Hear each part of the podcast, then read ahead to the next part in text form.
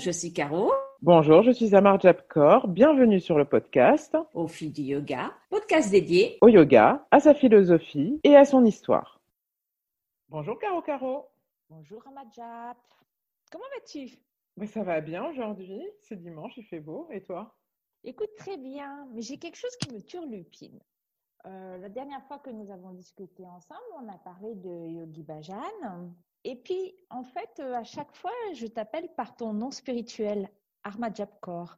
Et j'aimerais bien que tu nous expliques qui est Yogi Bhajan, qu'est-ce que le Kundalini Yoga, et peut-être déjà commencer par ton nom spirituel, s'il te plaît. Par mon nom spirituel. Alors, Amar Japkor, euh, c'est un nom, enfin sikh, en fait, de la religion sikh, qui m'a été donné par un maître de Kundalini Yoga. Il n'y a pas particulièrement d'obligation quand on pratique le Kundalini Yoga ou quand on enseigne le Kundalini Yoga à avoir un nom spirituel. Dans toutes les euh, traditions yogiques, euh, souvent on nous donne un nom spirituel. Par exemple, si tu veux avoir Ama, euh, il, y a des, peut aussi qu'elle te donne un, nom spirituel. Ce serait plutôt hindouiste. Pour revenir donc à ta question, pourquoi Amar Japkor Donc le nom, en fait, il m'a été donné par Shiv Charan Singh alors lui, il s'est basé, enfin, il se base en fait pour donner les noms spirituels sur ta date de naissance, ton heure de naissance, la conjonction des planètes. Et euh, un, nom spirituel, ça va être la résonance mystique. Je ne sais pas si je l'explique bien, mais oui, en gros, c'est ça, de ton incarnation actuelle et en, gros un peu comme un sankalpa, c'est-à-dire euh, ça, c'est une guidance pour ta propre vie, la signification de ton nom spirituel. Donc, Amar Jap, Jap, la Japa, ça c'est la répétition qui, est euh, bon, dans toutes les traditions, euh, aussi bien en sanskrit qu'en bouddhisme, etc. La répétition en fait d'un mantra ou d'un nom en fait permet d'asseoir la, connaissance et la maîtrise euh, de, de la résonance qu'a ce nom. Donc, Jap, ça, veut dire ça. Et Amar, c'est euh, qui traverse, la prière qui traverse en fait euh, l'éternité. Mon nom spirituel, Amar Jap, signifie euh, celle dont la, prière, la répétition de la prière, la répétition du, nom de Dieu, par exemple, traverse l'éternité. Et corps, pourquoi corps? Donc corps, ça correspondrait à un nom de famille. ça signifie princesse. Donc, princesse dont euh, la prière traverse euh, l'océan d'éternité. Alors oui, ça a l'air un peu comme ça. Merci. C'est vrai que c'est joli. Alors, c'est pas c'est joli. Merci. Corps, c'est quelque chose que tu vas retrouver chez toutes les personnes qui ont un nom sikh. Tous les, toutes les femmes, c'est corps, princesse, et tous les hommes, c'est Singh. Donc, Shiv Sharan Singh, par exemple, euh, je ne connais pas la signification de son nom spirituel, mais je sais que Shiv, euh, enfin que Singh signifie prince.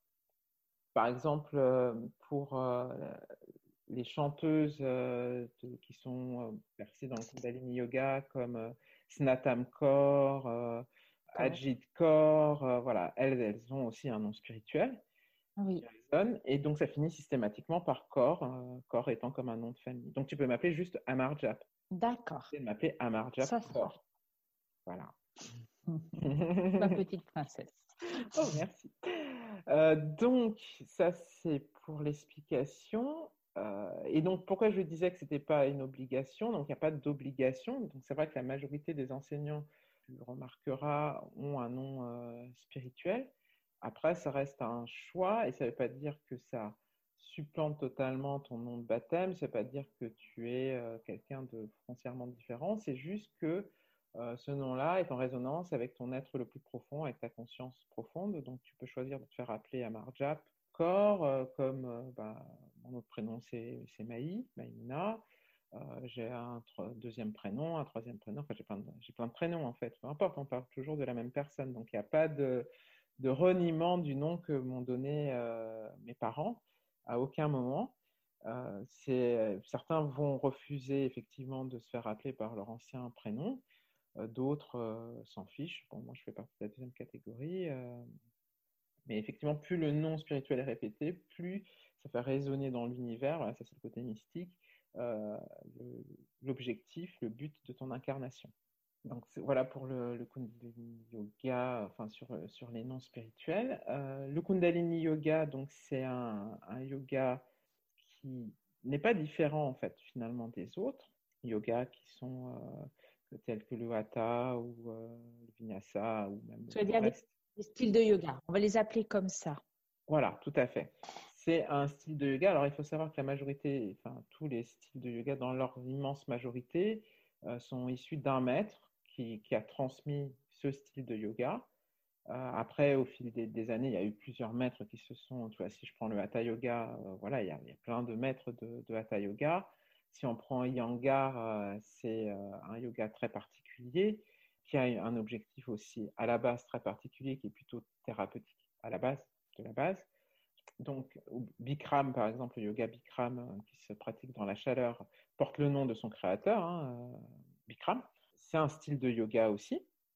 Donc, le Kundalini Yoga ne porte pas le nom de son créateur, enfin de son créateur, de celui qui l'a transmis, euh, Yogi Bhajan, parce qu'en fait, le Kundalini Yoga existait dans, une forme sans doute légèrement différente depuis aussi, quasiment aussi longtemps que le, que le Hatha Yoga. Mais le, Kundalini Yoga tel qu'il est euh, transmis euh, aujourd'hui en Occident, lui, il a été effectivement euh, transmis par Yogi Bhajan, qui était sikh, donc de religion sikh. Ça ne veut pas dire que c'est le Kundalini Yoga est un yoga religieux particulièrement, mais c'est juste que par exemple les mantras qu'on chante dans les cours de Kundalini Yoga ne sont pas en sanskrit comme en Hatha Yoga, oui. mais ils sont dans la langue sikh, c'est-à-dire en, en Gurmukhi. Mais après, peut pas être, euh, on peut être bouddhiste, on peut être hindouiste, on peut être ce qu'on veut et pratiquer le Kundalini Yoga. C'est pas, c'est pas du tout euh, un convenant où euh, il n'y a pas d'opposition profonde là-dedans. Il n'y a pas d'opposition même tout court. Je voulais savoir du coup, mais tu allais aborder la, la, question, mais comment tu pourrais me définir et définir à nos auditeurs le Kundalini Yoga par rapport, par exemple, au Hatha Yoga ou au Vinyasa? Quels sont, Comment se déroule un cours euh, pour qu'on puisse comprendre un peu ce que c'est et puis peut-être par derrière les éléments importants du Kundalini Yoga? Le Kundalini Yoga, Kundalini Yoga est souvent défini comme un yoga de la conscience, de, la prise de mmh conscience, du lien avec sa conscience. Après, je dirais que c'est le cas de tous les yogas, en général, de tous les styles de yoga. Euh, il peut sembler plus spirituel, euh, plus euh, différent parce qu'il y a plus de chants souvent, plus de méditation que dans les autres. C'est pas qu'il y en a plus, je dirais que c'est plus visible dans la construction d'un cours.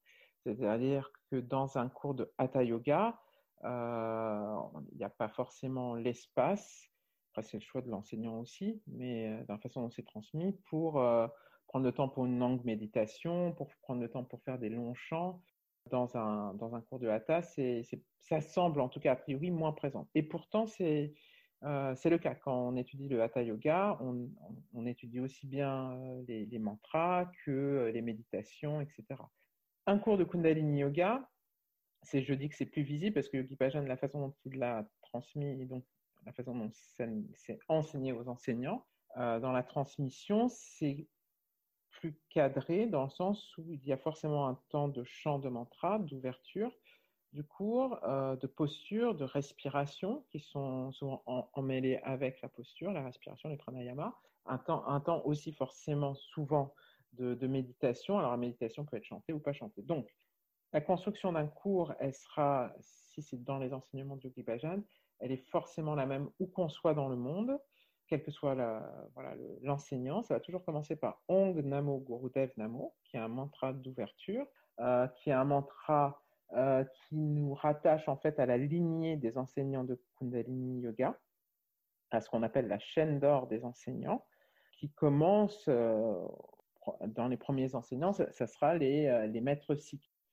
Et ensuite, bah, après, on se relie à tous les enseignants. Donc, on imagine comme une chaîne d'or avec plein de maillons et nous, on est un maillon, euh, l'enseignant et, ses élèves, un maillon de plus qui se rajoute à cette chaîne au moment où on ouvre un cours. C'est aussi cette prise de conscience qu'on ne pratique pas le, Kundalini Yoga de façon complètement désincarnée du reste des, maîtres qui nous ont précédés. Ensuite, selon les écoles, euh, vous avez un deuxième mantra qui est Ad Gurename, Jugat Gurename, Sat Gurename, Siri Guru Devename, qui est un mantra euh, qui un mantra protecteur qu'on peut répéter aussi dans voilà, enfin tous les mantras peuvent se répéter dans la vie de tous les jours, mais c'est un mantra protecteur pour l'ensemble de la communauté des gens qui sont là en train de pratiquer. Et on peut imaginer les quatre points cardinaux en le, en le, chantant. C'est des mantras qui sont chantés, pas juste dit, mais chantés au début de chaque cours. Ensuite, euh, le cours se découpe selon. Alors, chez nous, on appelle ça des kriyas, donc c'est des séries d'exercices qui ont été complètement codifiés par Yogi Bhajan. Donc, il en a codifié des milliers.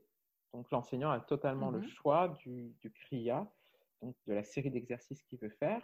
Ce qu'il faut savoir, c'est qu'en Kundalini, chaque kriya, donc chaque série d'exercices, a un objectif particulier qui est euh, déterminé dès le départ. Donc, ça peut être euh, physique, par exemple, nettoyage des chakras, du foie. Voilà, ça peut être ça. Ça peut être aussi un objectif euh, plus spirituel, comme euh, faire grandir sa créativité, être plus en phase avec soi-même. Voilà, je donne des exemples comme ça, mais voilà, il y en a des milliers.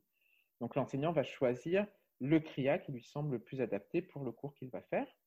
Et chacun des, des sont à l'intérieur même très codifiés, c'est-à-dire que chaque temps, dans chaque posture, chaque respiration est déterminé à l'avance. Donc après, on peut, on ajuste, hein, bien sûr, hein, parce que un, cours de Kundalini Yoga, ça dure plutôt une heure et demie, deux heures. Donc selon euh, le format auquel on peut euh, accéder, euh, selon là où on enseigne, bon, bah, ça peut être plus court, donc on réduit les temps, mais toujours de façon équilibrée. Mmh mais ça va être donc codifié à l'avance. Donc si vous voulez, c'est pas que l'enseignant, surtout de premier niveau, en fait, est plutôt un instructeur. c'est le titre, hein, c'est instructeur de Kundalini Yoga. Et en tout cas, on n'invente rien. C'est-à-dire qu'on suit tel que le maître Yogi Bhajan a transmis ses cours, on les suit à la lettre, sans les modifier, parce qu'il y a un équilibre que lui, il a trouvé dans chacune des postures, chacune des respirations telles qu'elles ont été faites, que nous, enseignants, ça relève d'une part mystique, que nous, on ne va pas forcément saisir immédiatement, en fait. Et, euh, on n'est pas des maîtres euh, de yoga, on n'est que des enseignants, donc ça nous remet aussi à notre place.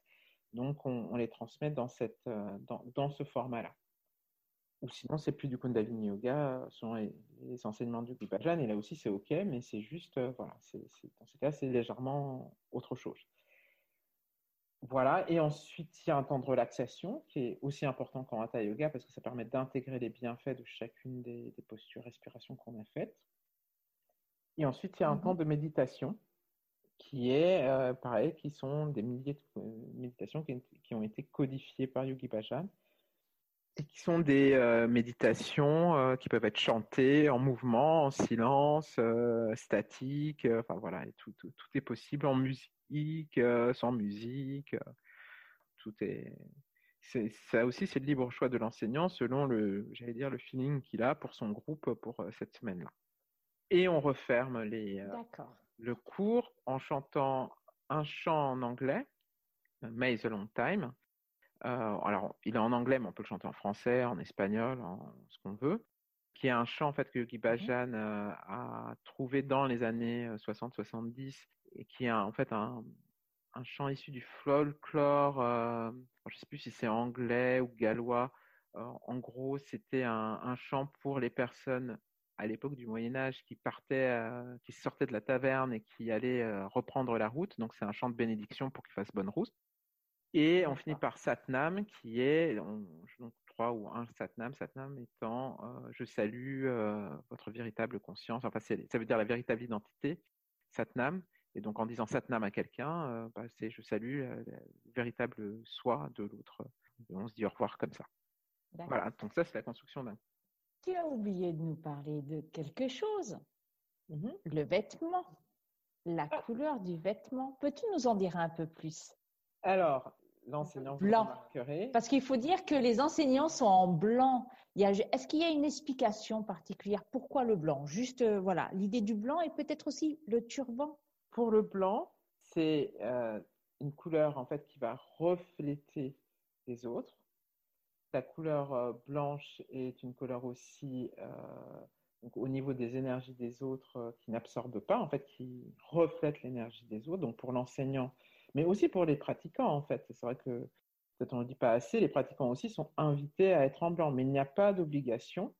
Ce n'est pas une secte, hein, donc il n'y a pas d'obligation. Si la personne a envie d'être en noir, elle est en noir. Par contre, l'enseignant, lui, se doit d'être en blanc pour refléter donc l'énergie des autres et aussi pour une forme de neutralité de l'enseignant, c'est-à-dire qu'il est, quelqu'un qui transmet, il n'est pas la star, je dirais, du, cours avec des super bling bling. D'accord. C'est pour voilà, il, est dans une posture de neutralité, donc de transmission, donc forcément, il est voilà, ça c'est le choix de couleur. Et s'il y a une forme aussi de thérapie par la couleur, euh, Yogi Bhajan disait justement, essayez de passer une journée intégralement en blanc et vous verrez que le rapport aux autres sera changé. Les autres aussi ont un rapport différent avec vous.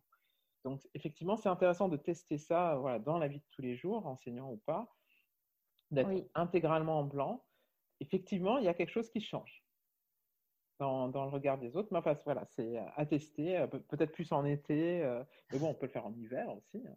c'est pas mmh mal. Mais D'autant plus en hiver parce qu'ici en Occident, on est beaucoup euh, noir, gris, marron. Euh, je n'ai jamais compris mmh. pourquoi on se voulait se mouler euh, couleur de la nature, alors que bon, c'est sympa d'être dans des couleurs aussi. Donc voilà, donc une forme de thérapie par la couleur. Et pour répondre à ta question sur le turban, un turban bien, posé, bien serré sur la tête du, pratiquant et donc de l'enseignant, c'est déjà une forme de protection en termes de réception d'énergie. Ça, c'est une chose.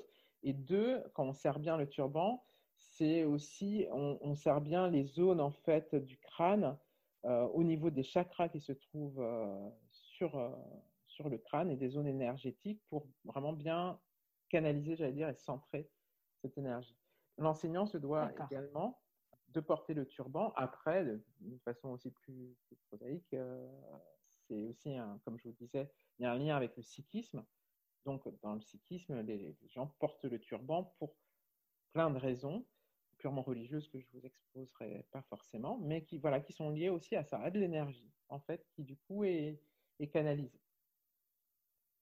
Alors moi, je vais, je vais témoigner, puisque j'ai été ton élève en Kundalini Yoga. Souvenez-vous, on a dit que j'étais quelqu'un de rationnel. Et la première fois, je, je connaissais Maï. Donc, je suis allée à son cours par curiosité parce qu'une amie m'avait dit viens au cours de Maï. Et euh, c'est vrai que j'y suis pas allée à reculons, absolument pas, plutôt avec beaucoup de curiosité, parce qu'on voit toujours ces photos de personnes effectivement blancs, les yeux fermés en train de chanter. Euh. et c'est vrai que pour certaines personnes, c'est oh, là là, c'est une secte, euh, où ils sont complètement perchés. et je trouve que c'est une très, très jolie pratique. Elle est très exigeante, en fait. Les kriyas sont, ne sont pas tout le temps faciles à exécuter, surtout parce que par rapport à d'autres euh, asanas ou séries d'asanas dans d'autres types de yoga, ici, on les tient très longtemps. Et alors, je, je trouve que la partie la plus belle, c'est la partie chanson, mantra. Euh, il faut savoir que certains mantras peuvent durer très longtemps. et, c'est justement là, en fait, que réside, je trouve, la beauté, parce que c'est là que tous les participants d'un cours de Kundalini commencent à chanter à l'unisson. Au début, c'est pas du tout ça, c'est un peu chacun. Et puis après, il y a un moment où toutes les voix sont ensemble, c'est très harmonieux, très beau, et ça nous permet, euh, ça nous permet de, de, tenir la longueur et de rentrer, pour certains, dans une espèce de transe. Ça, ça va être, mais en tout cas, dans un état profond de méditation et comme disait Maïmouna juste à l'instant, de prendre conscience de sa conscience. Donc, si vous en avez l'occasion, allez essayer un cours de Kundalini Yoga, au moins par curiosité et sans a priori. Je pense que vous serez surpris. Maï, as-tu quelque chose à rajouter? Bah écoute, ma chère Caro, non. C'est déjà pas mal. Eh bien, on va laisser nos auditeurs ici. On vous souhaite euh, une bonne journée. Si vous avez des questions, des remarques, n'hésitez surtout pas à nous les faire parvenir à l'adresse qui apparaît euh, dans les coordonnées du podcast. Et on vous souhaite une bonne journée. Au revoir Maï. Au revoir Caro.